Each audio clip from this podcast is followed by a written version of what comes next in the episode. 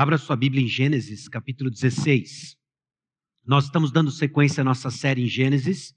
Ah, são 50 capítulos do livro de Gênesis, mas esse ano nós não vamos até o final, nós vamos até o capítulo 22, encerrando com a, a história, a narrativa de Abraão, quando ele é provado pelo Senhor. Se você é novo no nosso meio, nós entendemos que a pregação expositiva, a pregação da palavra, ela acontece quando o pregador, o intérprete, estuda o texto bíblico e traz o sentido do texto aplicado no nosso meio, e quando isso acontece é Deus falando conosco. Deus visitando o seu povo e falando conosco. E temos ouvido a voz do Senhor no livro de Gênesis, desde o capítulo 1. E o que nós vimos até agora é a história de todas as coisas, a origem de todas as coisas. Quando nós estudamos a origem das coisas, nós também entendemos a razão para todas as coisas. Como Deus nos criou, por que Ele nos criou. E vimos também quando, como o pecado distorce todas as coisas. Essa é a história que nos acompanhou de Gênesis capítulo 1 até capítulo 11. No capítulo 12, o livro muda de tom, o livro muda de rumo e apresenta um personagem, Abraão. Ainda Abraão esse homem se tornou para nós e tem se tornado um padrão de fé e de peregrinação rumo à cidade celestial. E nós não tiramos isso, obviamente, da nossa criatividade, nem das nossas ideias. Atentos a Hebreus capítulo 11, versículos 8 a 10, nós vemos que os autores do Novo Testamento olhavam para Abraão, não só na história desse personagem, a sua caracterização, como também alguém que apontava para uma história maior. Nós vemos esse pai da fé. Vemos que pela fé Abraão, quando chamado, obedeceu, a fim de ir para um lugar que devia receber por herança e partiu sem saber aonde ia. Pela fé, peregrinou na terra da promessa como em terra alheia, habitando em tendas como Isaac e Jacó, herdeiros com ele da mesma promessa. Porque aguardava a cidade que tem fundamentos, da qual Deus é o arquiteto e edificador. Então, desde Gênesis capítulo 13, depois do episódio do seu chamado em Gênesis 12, nós temos visto alguns aspectos da maturidade da fé, que acontece nas circunstâncias dadas por Deus e cresce na obediência à palavra de Deus. Vimos isso na vida de Abraão. Vemos um paralelo forte em como Deus forja a fé, molda a nossa fé também em circunstâncias, também nos chamando à obediência à palavra. A maturidade da nossa fé acontece nos termos de Deus, nos movendo a ação coerente com a palavra de Deus. Meus irmãos, não é fé cristã se não é coerente à palavra e à palavra de Deus. E vimos na semana passada de que a maturidade da nossa fé acontece em confiança no tempo de Deus, nos mostrando o agir perfeito de Deus. São lições que são aprendidas, reiteradas, reforçadas e que leva esse casal, Abraão e Sarai, a entendimentos cada vez mais profundo de um relacionamento com Deus e o que de fato significa confiar em Deus. O texto de hoje é um texto um quanto confuso, talvez diferente do que nós estamos habituados quando olhamos para Abraão como esse pai da fé, quase que um herói da fé. E vemos um deslize o tanto quanto escandaloso da parte de Abraão. Nos traz esperança, porque o nosso Deus é o Deus de Abraão. É o Deus de Isaac, Jacó, é o Deus dos vacilões.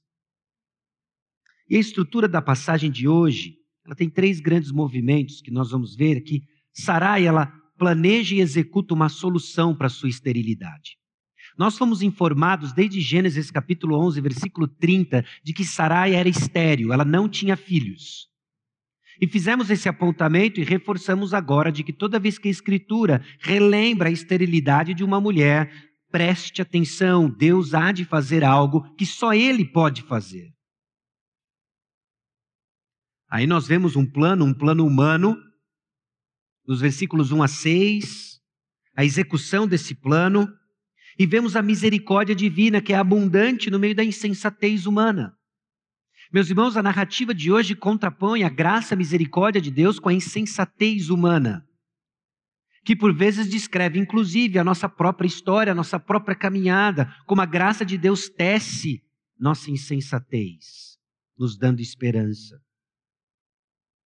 E aí vemos o plano divino que leva o erro humano em consideração, no sentido de que não existe deslize que não faça de forma última parte do plano de Deus, carregando seus bons propósitos. Então vamos a Gênesis, capítulo 16, versículos 1 a 16. Nós vamos ler o texto, depois nós vamos orar. Que Deus nos visite com discernimento, com clareza, num dia frio como esse, nos aquecendo com a sua graça. Amém? Então, Gênesis capítulo 16, versículos 1 a 16, diz o seguinte: Ora, Sarai, mulher de Abrão, não lhe dava filhos. Tendo, porém, uma serva egípcia, por nome Agar, disse Sarai a Abrão: Eis que o Senhor me tem impedido de dar à luz filhos. Toma, pois, a minha serva, e assim me edificarei com filhos por meio dela. E Abraão, e Abraão anuiu ao conselho de Sarai. Então Sarai, mulher de Abrão, tomou Agar, egípcia, sua serva, e deu-a por mulher a Abrão, seu marido, depois de ter ele habitado por dez anos na terra de Canaã. Ele a possuiu e ela concebeu. Vendo ela que havia concebido, foi sua senhora por ela desprezada. Disse Sarai a Abrão: Seja sobre ti a afronta que se me faz a mim. Eu te dei a minha serva para possuíres. Ela, porém, vendo que concebeu, desprezou-me. Julgue o Senhor entre mim e ti. Respondeu Abrão a Sarai: A tua serva está nas tuas mãos, procede segundo melhor te parecer. Sarai humilhou-a e ela fugiu de sua presença. Tendo achado o anjo do Senhor junto a uma fonte de água no deserto, junto à fonte no caminho de Sur, disse-lhe: Agar, serva de Sarai, de onde vens e para onde vais? Ela respondeu: Fujo da presença de Sarai, minha senhora. Então lhe disse o anjo do Senhor: Volta para a tua senhora e humilha-te sob suas mãos. Disse-lhe mais o anjo do Senhor: multiplicarei sobremodo a tua descendência, de maneira que por numerosa não será contada.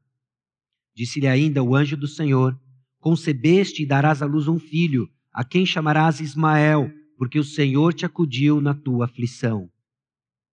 Ele será entre os homens como um jumento selvagem, a sua mão será contra todos, e a mão de todos contra ele, e habitará fronteiro a todos os seus irmãos.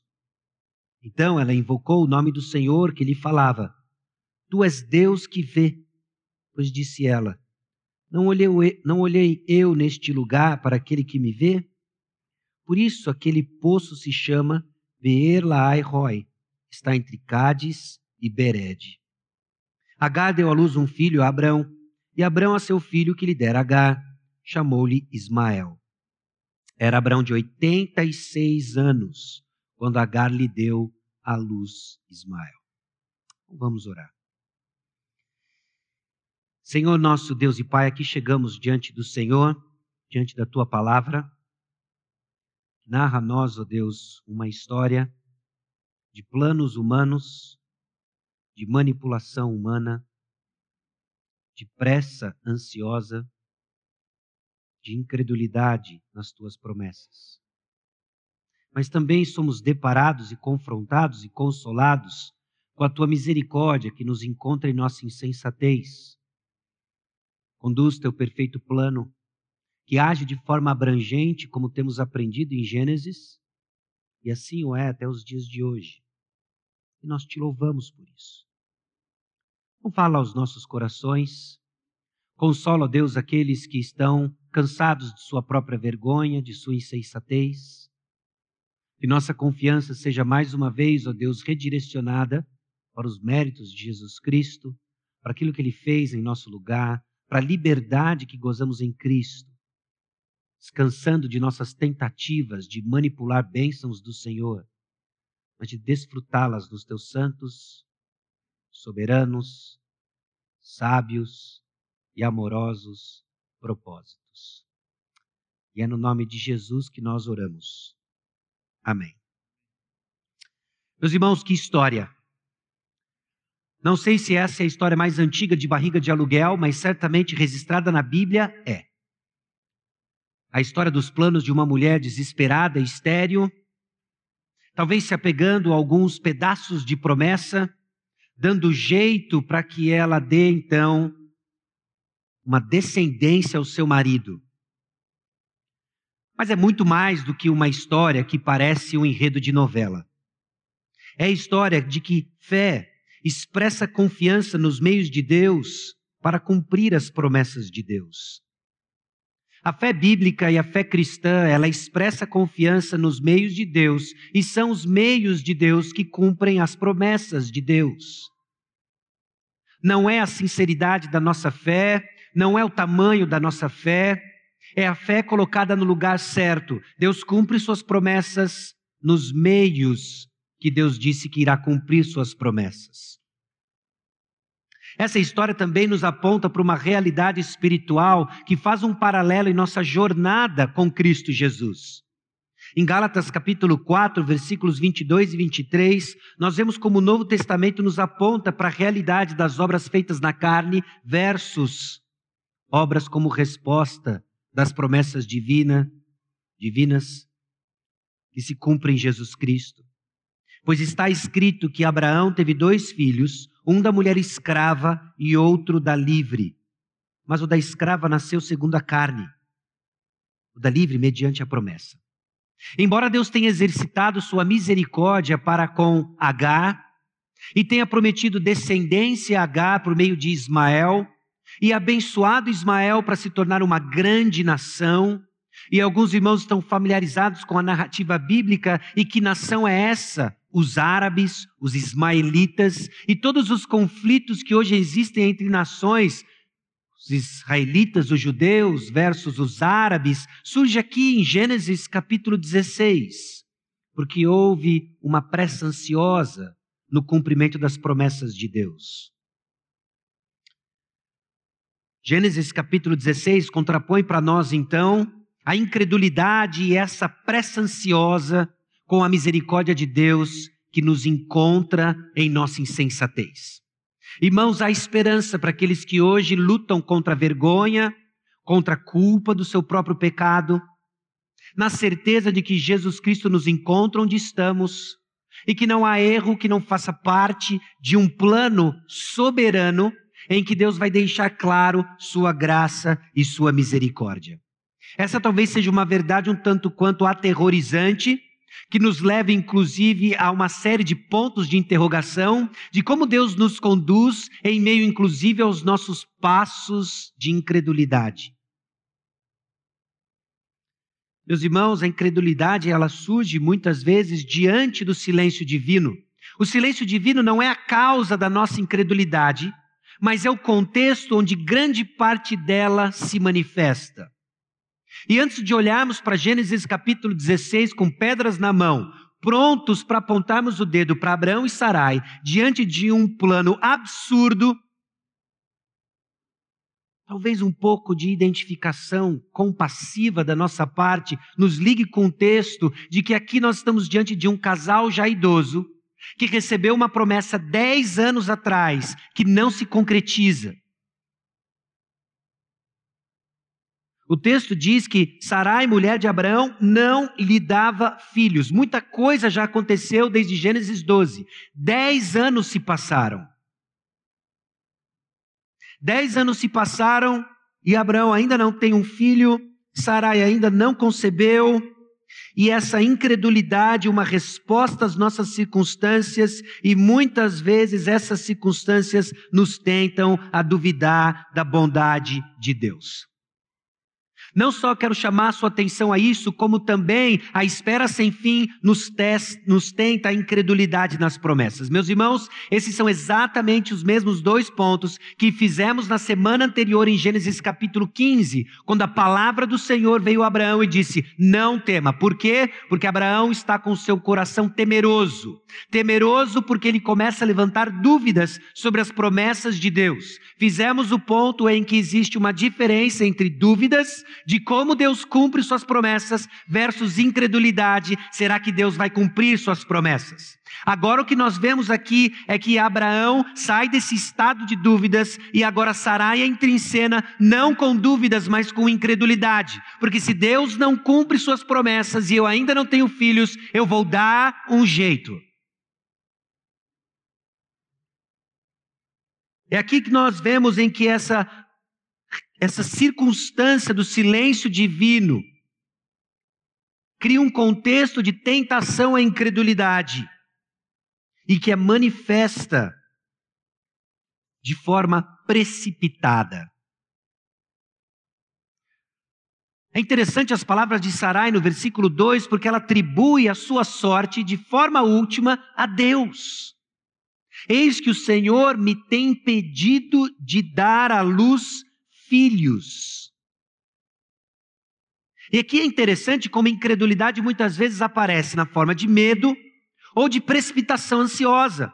Quando seguimos incrédulos, lutando contra a incredulidade de que Deus vai cumprir suas promessas, nós ou lutamos com medo, ou resolvemos, resol ou resolvemos pegar o assunto com as nossas próprias mãos e dar um jeito.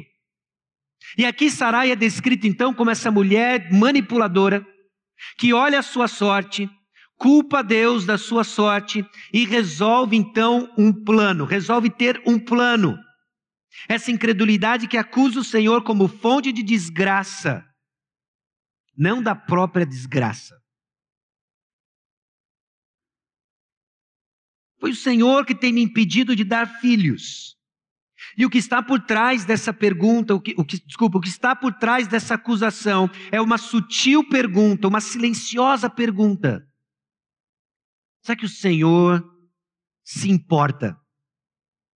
No final das contas, é essa pergunta que Sarai tenta responder e que ela dá um veredito no seu coração de que, olha, o Senhor tem me impedido de ter filhos, acho que o Senhor não se importa mais conosco. Já estávamos velhos no dia da promessa, se passaram ainda mais dez anos, nada mudou. Será que ele se importa? Será que ele vê? Meus irmãos, esperar no Senhor pode ser uma experiência agonizante e fonte de tentação à incredulidade.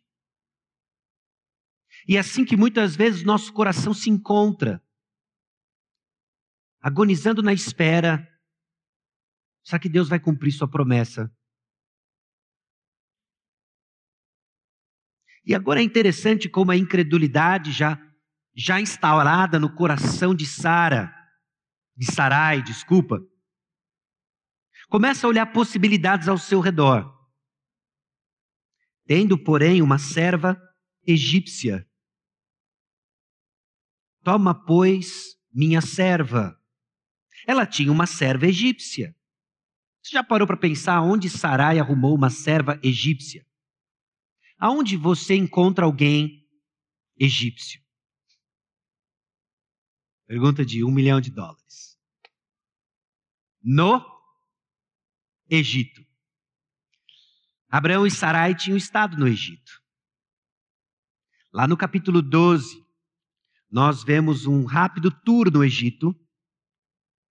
E nós vimos que esse tour no Egito foi resultado da incredulidade de Abrão e Sarai. Deus havia prometido uma porção de coisas, inclusive bênçãos, ligadas à prosperidade material para Abrão, mas agora o que ele desfruta não são essas bênçãos, é a fome. Houve fome na terra, então ele resolve dar um jeito nessa situação e ele vai para o Egito. Passa aquele tempo no Egito, onde ele faz, uh, ele entrega a sua esposa ao harém do faraó, Deus visita a casa de Faraó com muitas pragas, protegendo Sarai. Eles são deportados do Egito carregados de bens, bens que ele não deveria ter levado. Inclusive servos, servas, rebanhos, e no meio dessas servas, Agar. Bom, nós vimos no decorrer da história de que Abraão aprende algumas lições, inclusive quando ele sai para a batalha em Gênesis capítulo 14, para resgatar o seu sobrinho Ló. O rei de Sodoma se aproxima então de Abraão e diz: Olha, Fique, fique, eu fico com as pessoas e você fica com os bens. E Abraão diz: Olha, eu não quero nada seu para que você não diga que você me enriqueceu e não o Senhor. Bom, depois de um tempo, Abraão aprende a sua lição. Mas aqui está Agar ainda como resultado de aspectos de incredulidade que não havia sido tirados de Abraão no início da sua jornada, e Agar está acompanhando Abraão. Agar está acompanhando Sarai. E aqui está essa serva egípcia, que não deveria estar lá. E essa manifestação precipitada, ela é construída num plano humano que é cumulativo. É pecado sobre pecado. Meus irmãos, grande parte da nossa incredulidade não surge da noite para o dia. Ela é construída de passos distantes do Senhor. Coisas que não são tratadas, coisas que não são deixadas, por meio e no nome do arrependimento, rumo ao Senhor.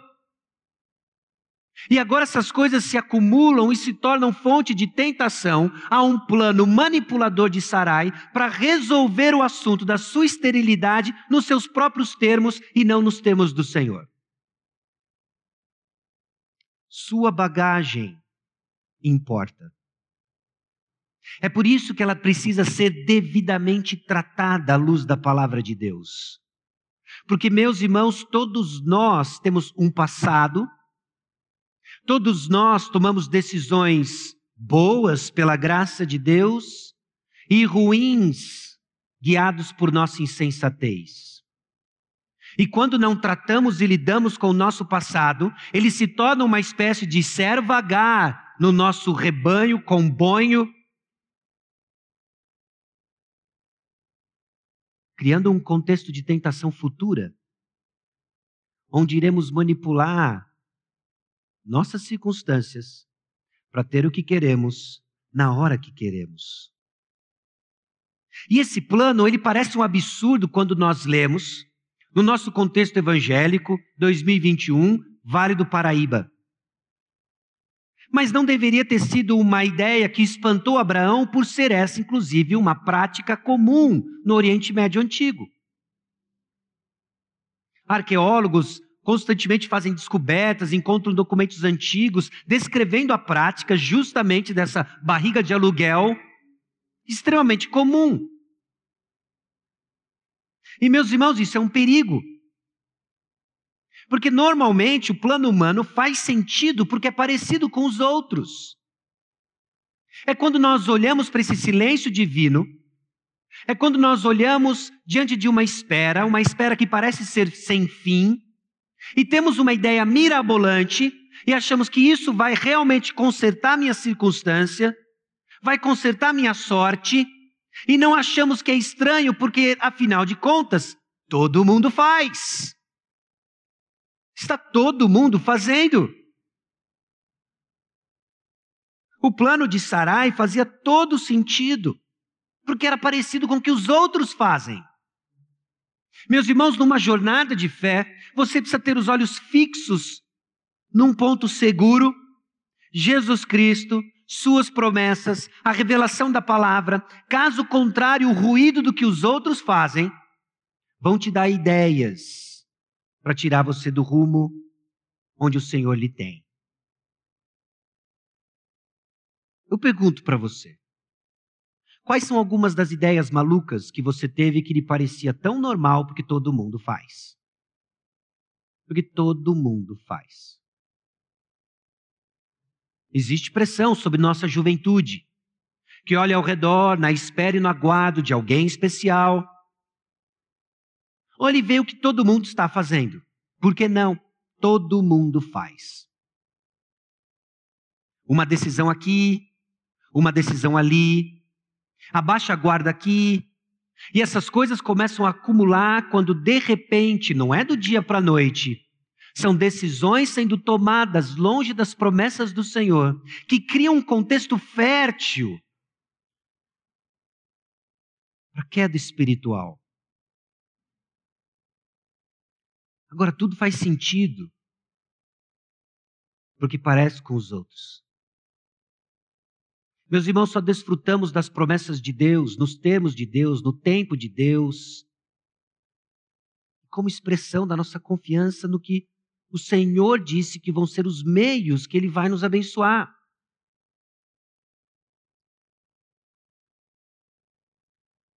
Bom, Abraão ouve o plano absurdo de Sarai, ele anuiu ao conselho dela. Nós não sabemos quanto tempo acontece, dos versículos 2 para o 3. Mas o fato é que Sarai, mulher de Abrão, tomou Agar egípcia, sua serva, e deu-lhe por mulher a Abrão. Agar agora sobe de status de escrava para mulher de Abrão. E ele a possuiu, e ela concebeu.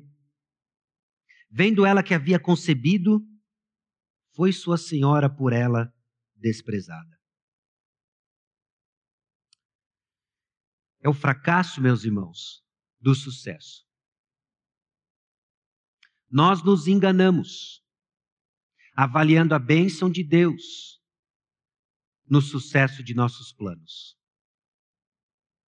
Você pode ter muitas ideias, você pode ter ideias que levam você a ter o que você desejava, e pode ser um plano bem-sucedido fracassado, porque não são nos termos de Deus. E nós temos isso forte no nosso coração, avaliando circunstâncias e resultados como o critério último de avaliação se Deus está conosco ou não. Mas a Escritura nos dá tantos exemplos de pessoas que foram bem-sucedidas no seu fracasso. Moisés espanca a rocha, sai água. Saiu muita água. E ele não entrou na terra prometida. Muito cuidado como você avalia os seus planos bem-sucedidos, porque pode ser justamente onde está o seu fracasso. Porque se não é nos termos de Deus, não é de Deus. Deus não vai contra a sua palavra. O plano humano deu certo, justamente para mostrar que estava errado. E não são poucas as vezes, meus irmãos, que Deus nos disciplina dando justamente o que nós queremos.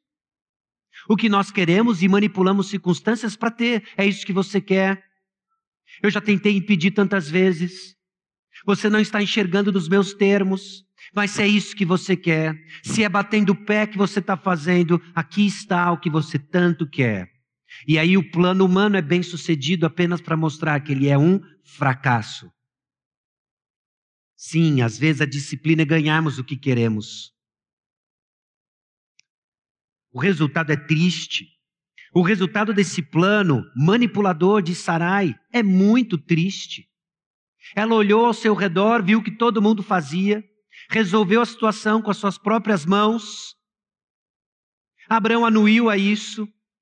E agora nós temos nessas circunstâncias, criadas pelo silêncio divino, criadas pelo acúmulo de bagagem que eles carregavam, uma decisão tola que vai custar muito caro para gerações do próprio filho da promessa, Isaac. E a resposta de Sarai é tanto quanto enigmática porque agora ela foi desprezada por Agar. Agar aqui tem um. Não é dito muita coisa sobre Agar, mas você consegue imaginar a cena dessa, dessa serva, sendo agora tomada pela sua, pela sua senhora, entregue ao esposo da sua senhora, e agora ela vê a possibilidade não de dar um filho para sua senhora, mas de começar a ter passos na sua carreira de mulher bem-sucedida. Falou assim: olha, vou dar um filho para esse camarada. E o que vai acontecer é que eu vou ser a mãe do filho da promessa.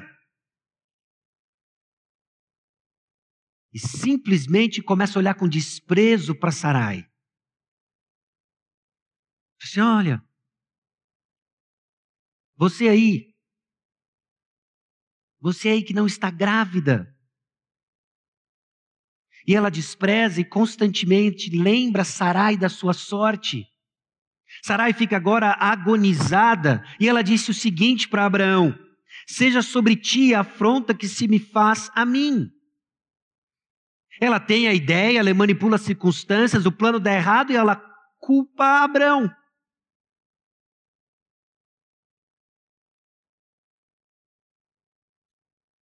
Eu te dei a minha serva para possuíres, era, ela, porém, vendo que concebeu, desprezou-me. Julgue o Senhor entre mim e ti. Essa incredulidade diante do silêncio divino gerou uma antecipação ansiosa, manipuladora, e o resultado foi distorcido. Nós vemos agora Sarai desprezada. Versículo 6: Respondeu Abraão a Sarai: A sua serva está nas tuas mãos, procede segundo melhor te parecer. Ou seja, Abraão, passivo, lava as mãos. Ah, eu também achei que era uma boa ideia. E o que é curioso aqui é que Abraão já tinha aprendido essa lição, supostamente. No capítulo anterior, diante da palavra do Senhor que veio até ele e disse: Não temas. E Abraão, olha, como é que eu, como é que eu vou ser pai de uma grande nação? Vai ser por meio do meu servo Eliezer? E o Senhor, não, vai ser uma semente tua. Confie nos termos da promessa. E não é assim muitas vezes, meus irmãos. Em nossa peregrinação, quando aprendemos uma lição de uma forma significativa, o Senhor fala conosco e tempos depois Parece que precisamos de uma revisão. O Senhor, na sua graça, então, faz a revisão. E agora ele está aprendendo e ele vai deixar. Agora Abraão e Sarai vão aprender e Deus vai deixar um lembrete para eles. Porque Agar é humilhada, humilhada a tal ponto e desprezada até, a tal ponto que ela fugiu da presença de sua senhora. É assim que termina no versículo 6 essa incredulidade diante do silêncio divino, que cria-se então o contexto onde Sarai, carregando a bagagem de pecados do passado, tem uma ideia igualzinho o mundo, tenta resolver com as suas próprias mãos e agora deu ruim, deu muito ruim. Ela humilha então Agar. E é interessante aqui como acontece a dinâmica do pecado muitas vezes. Quando nós desprezamos o pecado no próximo, Pecado justamente que criou o relacionamento com o próximo. É quando você fica indignado que pecaram contra você num contexto onde você estava pecando junto. Não acredito que fizeram isso comigo. É quando você é alvo da maledicência daqueles que, juntamente com você, foram cúmplices de mais maledicência. E agora Sarai descarrega toda a sua indignação sobre Agar. Numa justiça própria. E manda Agar embora. E ela vai embora, ela caminhou talvez por dias. E aqui ela se encontra nesse caminho de Sur. Lá está Agar. Meus irmãos, as lições que tiramos daqui, da incredulidade e suas tentações à manipulação, é que o silêncio divino diante de nossas circunstâncias levantam perguntas. Essa é uma realidade que precisamos encarar, que simplesmente fingir que não existe não ajuda, porque as dúvidas continuam e você vai ter lutas contra a incredulidade. Então, reforçando o que vimos na semana passada, dúvidas é como Deus há de cumprir suas promessas, incredulidade é será que Deus vai cumprir suas promessas? A incredulidade, então, tenta fabricar meios para ganhar a promessa. E aqui eu sei que eu ainda estou usando o termo ganhar a promessa, usando justamente o que foi dito aqui para Abraão, mas eu e você temos promessas de Deus, e são inúmeras. Não seja rápido em traduzir ganhar a promessa com ter seus sonhos realizados. Tem muita gente que faz confusão com isso, esperando o cumprimento de promessas que nunca lhe foram feitas. Você precisa conhecer as promessas de Deus. Você conhece as promessas divinas. E você reconhece os padrões divinos de cumprimento. Porque Deus, meus irmãos, inúmeras vezes não usa o óbvio. Nós temos uma ideia do óbvio. Nós sabemos como Deus há de cumprir as promessas, ou cumprir orações, desejos do nosso coração. Mas Deus, via de regra, faz de uma forma inusitada para deixar bem claro que é Ele quem faz.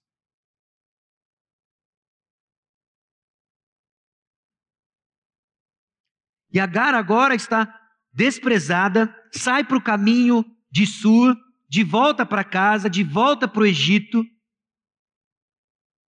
E a graça de Deus aparece no meio da insensatez humana. Tendo achado o anjo do Senhor, junto a uma fonte de água. Lá o Senhor encontra Agar. O anjo do Senhor, creio eu aqui, o próprio Senhor, encontrando Agar nessa fonte de água. E muito, com muita frequência, é esse tipo de narrativa que mostra como Deus aparece em crises pessoais desesperadoras com o objetivo de trazer certeza de salvação. Meus irmãos, isso é comum. Em que Deus nos leva quase que num beco sem saída, em que o único lugar para olhar é para o alto.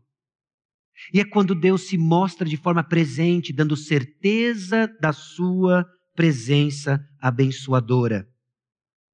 Deus toma a iniciativa então e nos encontra enquanto não procuramos. Agar não está procurando o Senhor, mas o Senhor encontrou Agar. Meus irmãos, foi assim conosco e continua sendo assim. Muitas das vezes nós ficamos rodando sem direção e Deus nos encontra. Somente na sua graça, no seu amor e na sua misericórdia, ele nos encontra. Porque é assim que ele opera. E nos encontra como? Em nossa insensatez. Está aqui essa oportunista orgulhosa, desesperada no deserto, sozinha. E quem a encontra? O Senhor. O Senhor a encontrou e o Senhor faz perguntas. Não porque ele procura informação, mas porque agora Ele vai ministrar o seu cuidado.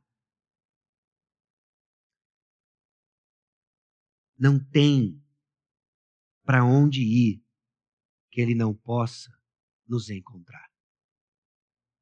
Que salada, meus irmãos. Gênesis capítulo 16 nos faz coçar a cabeça e nos perguntar: saiu fora tudo dos trilhos? Nada saiu dos trilhos.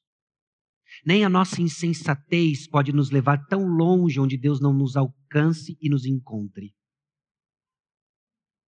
Essa é a nossa esperança. A esperança de que Deus nos encontra onde nós estamos, em nossa loucura, nossa insensatez. O Salmo 139 já deixa isso claro nos versículos 7 a 10. Para onde me ausentarei do teu espírito? Para onde fugirei da tua face? Se suba aos céus, lá estás. Se faço a minha cama no mais profundo abismo, lá estás também. Se tomo as asas da alvorada e me detenho nos confins dos mares, ainda lá me haverá de guiar a tua mão e a tua destra me susterá. Não tem para onde ir que a graça de Deus não possa nos alcançar. Aqui H, desprezada agora pela sua senhora, talvez em caminho de dias de volta para casa, Egito, é visitada pelo anjo do Senhor, o próprio Senhor, que ministra a ela agora algumas certezas. É a misericórdia divina que faz com que algo bom saia da tolice humana.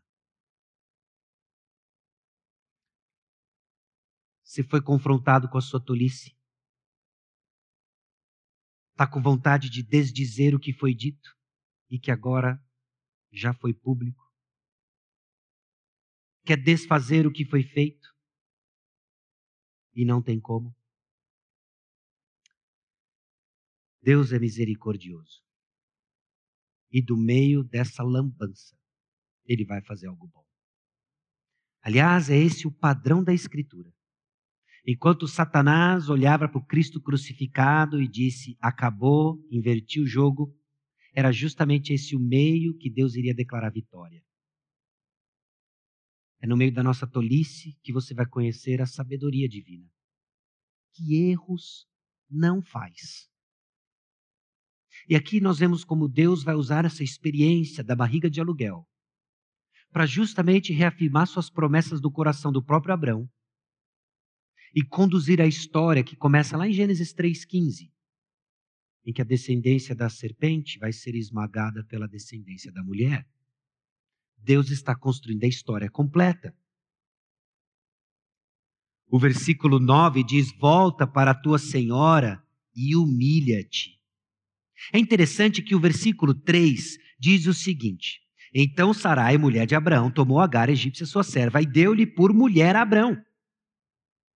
O texto diz que Sarai sabia exatamente o que estava fazendo, entregando Agar para Abraão. Estava tornando ele agora marido de Agar. Mas o anjo do Senhor diz: Você volta para a tua senhora. Deus vai exercer sua misericórdia sobre Agar, mas ele vai manter firmes suas promessas. Não é Ismael. Deus é misericordioso, mas ele é coerente e soberano com as suas promessas. Não é Ismael. O filho da promessa não é ele. Eu vou abençoá-lo, eu vou, vai ser uma grande nação, sim, mas não é ele. E isso, meus irmãos, nos mantém com atenção ao fato de que sim, Deus é misericordioso, Sim, Deus, ah, Ele usa os nossos erros nos seus planos soberanos, sábios e amorosos, mas ainda são erros. Gerando em nós uma estranha sensação de consolo com a misericórdia divina e temor. Presta atenção nas decisões que você toma. Informe-se das promessas do Senhor. Não confie meramente em resultados, se são favoráveis ou não para você. Confie na palavra de Deus, nos termos do Senhor. E Deus mantém esse equilíbrio que só a sua santidade é capaz de fazer, de nos alertando das misericórdias, nos consolando com as suas misericórdias e nos alertando de sua santidade e seu plano. E aí vem a palavra do consolo do Senhor. Ele expande justamente o plano de abençoar apesar dos pecados humanos. Multiplicarei sobremodo a tua descendência, de maneira que por numerosa não será contada. E disse mais: ele não só agora vai dar as promessas dessa descendência, mas o perfil dessa descendência. Ele será entre os homens como um jumento selvagem, e a sua mão será contra todos, e a mão de todos contra ele, e habitará fronteiro a todos os seus irmãos. Talvez fuja um pouco da nossa realidade a descrição, mas a descrição aqui de um homem com vontade forte, guerreiro, e criando uma porção de conflitos como palestinos e israelenses até o dia de hoje.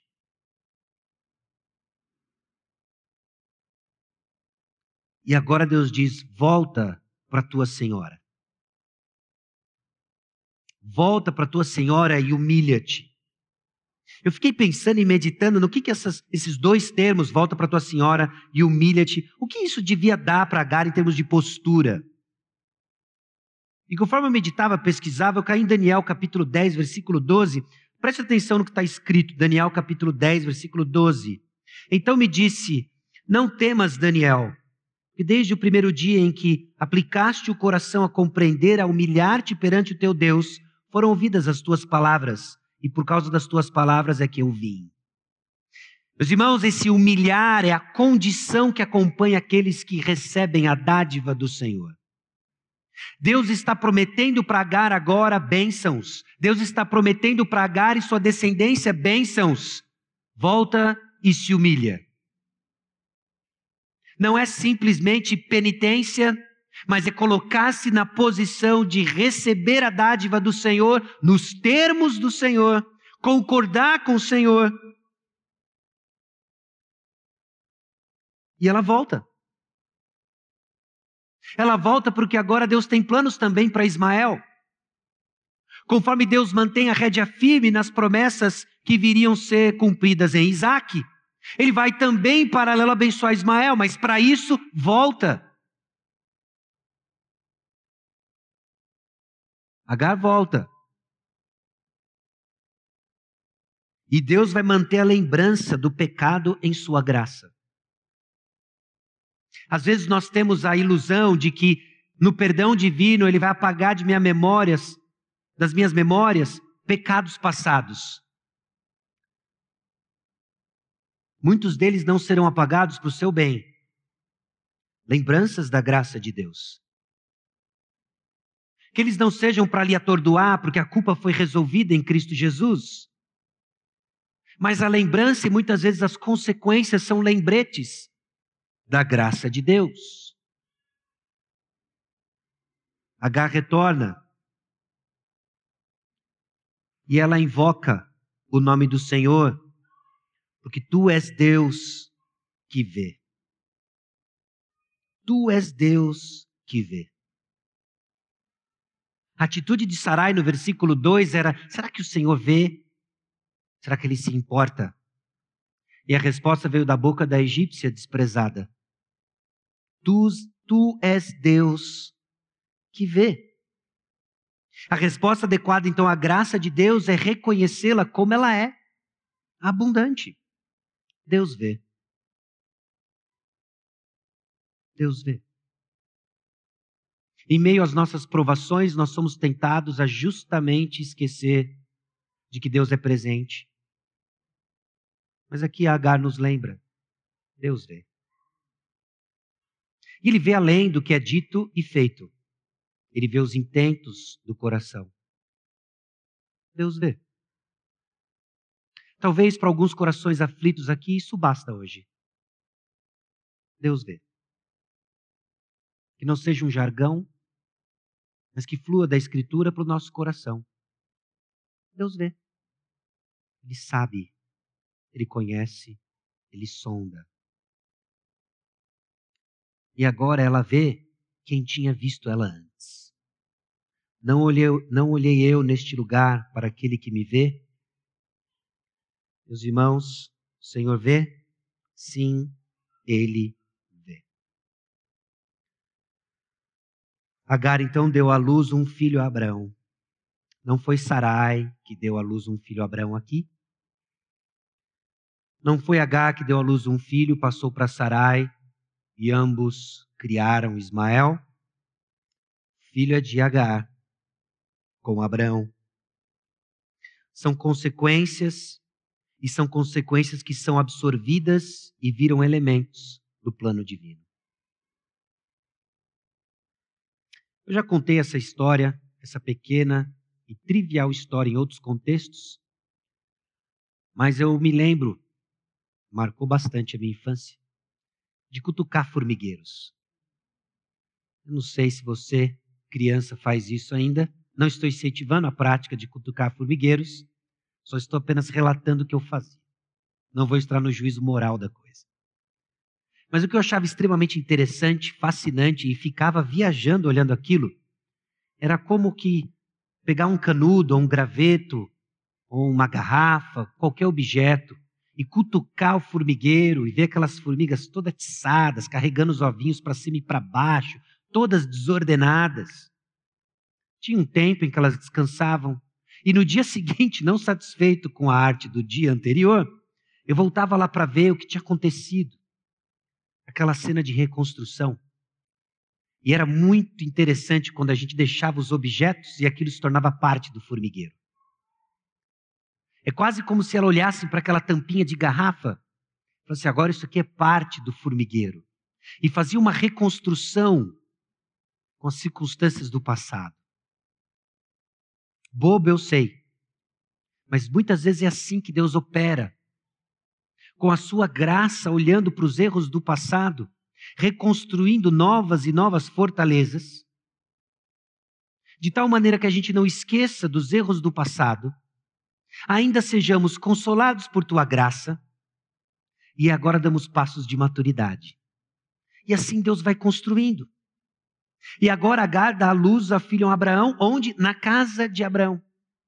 E eu fico imaginando então essa criança crescendo, Sarai lutando no seu coração com o mesmo desprezo com H e agora Ismael. Abraão, aqui nós temos pistas de que ele olhou para Ismael e antes de Gênesis 17, olhando, é esse o filho da promessa, provavelmente dando uma atenção para esse menino. E Sarai agora constantemente lembrada do quê? Confie nas promessas de Deus, nos termos de Deus, não nos seus. Uma cicatriz que talvez com o tempo não doa mais, mas que vai ser o lembrete da graça de Deus. Planos frustrados são lembretes da graça de Deus. Não são razões do nosso desespero, mas são lembretes da graça de Deus. Nós vamos chegar lá, talvez, quem sabe, o ano que vem, mas o final da história de José ilustra muito bem essa confiança no plano soberano de Deus, ainda que não feche os olhos para as decisões insensatas de pessoas que pecam e pecam contra nós. Gênesis 50, 20: Vós, na verdade, intentastes o mal contra mim, porém Deus o tornou em bem, para fazer como vedes agora, que se concebe muita gente em vida. Irmãos, no caminho da maturidade, de uma fé madura, nós vamos olhar para trás, ver sim nossos erros e pecados, confiar no perdão de Deus, sabendo que suas consequências nos ensinam e que são agora absorvidas numa trajetória da providência divina em continuar trabalhando no nosso caráter. Assim nós crescemos sem desespero diante dos erros do passado e com consolo de que Deus usa até isso para continuar trabalhando em nós. Essa fé expressa confiança nos meios de Deus para cumprir as promessas de Deus.